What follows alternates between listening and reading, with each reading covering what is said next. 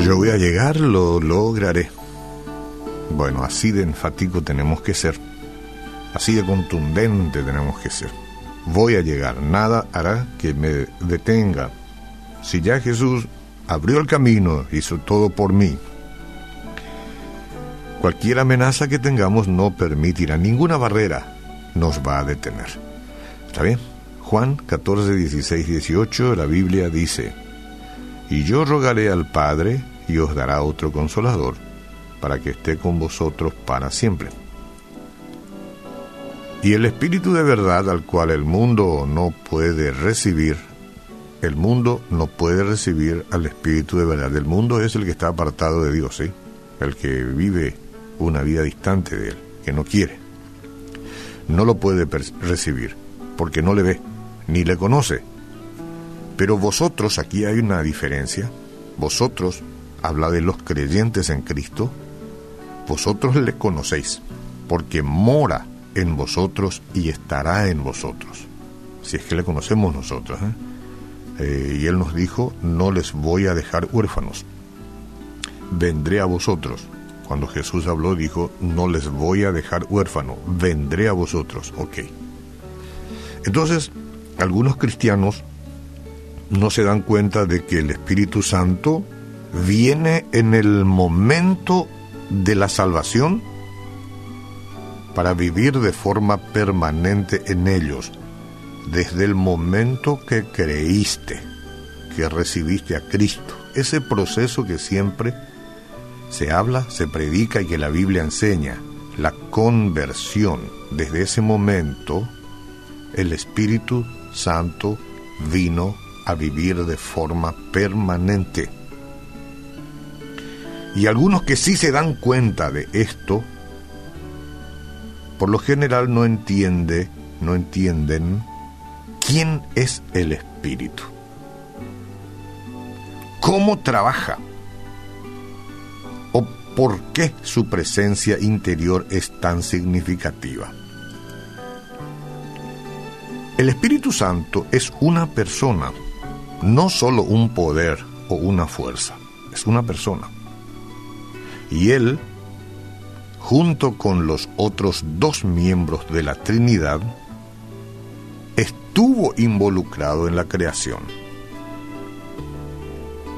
Lo sabemos porque cuando el Señor creó a la humanidad dijo, hagamos al hombre a nuestra imagen, conforme a nuestra semejanza.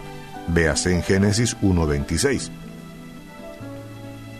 Los pronombres plurales, hagamos, en este pasaje se refieren a Dios el Padre, Dios el Hijo y Dios el Espíritu Santo. Muchas otras doctrinas querrán desaconsejarlo, ¿no?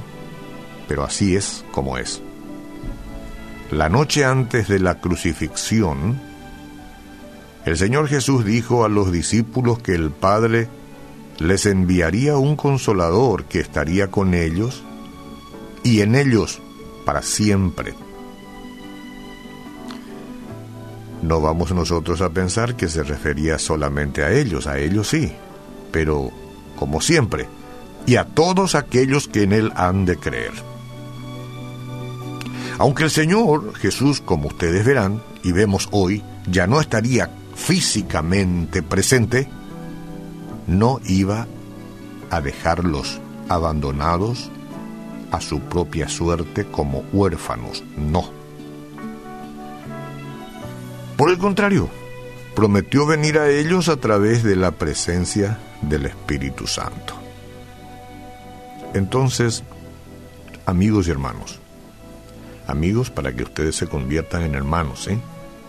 Hay que conocer a Cristo, para que el Espíritu Santo venga a morar y usted no quede huérfano.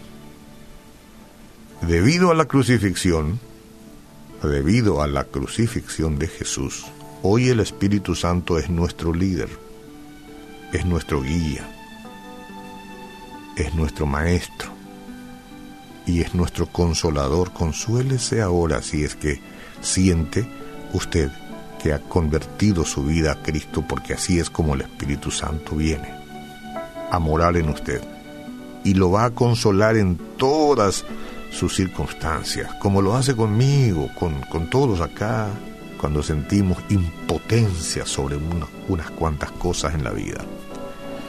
Nadie como el Espíritu Santo para traernos consuelo de pérdidas, de luto, de situaciones dolorosas. Jesús consolaba cuando estaba y ahora está por medio del Espíritu Santo.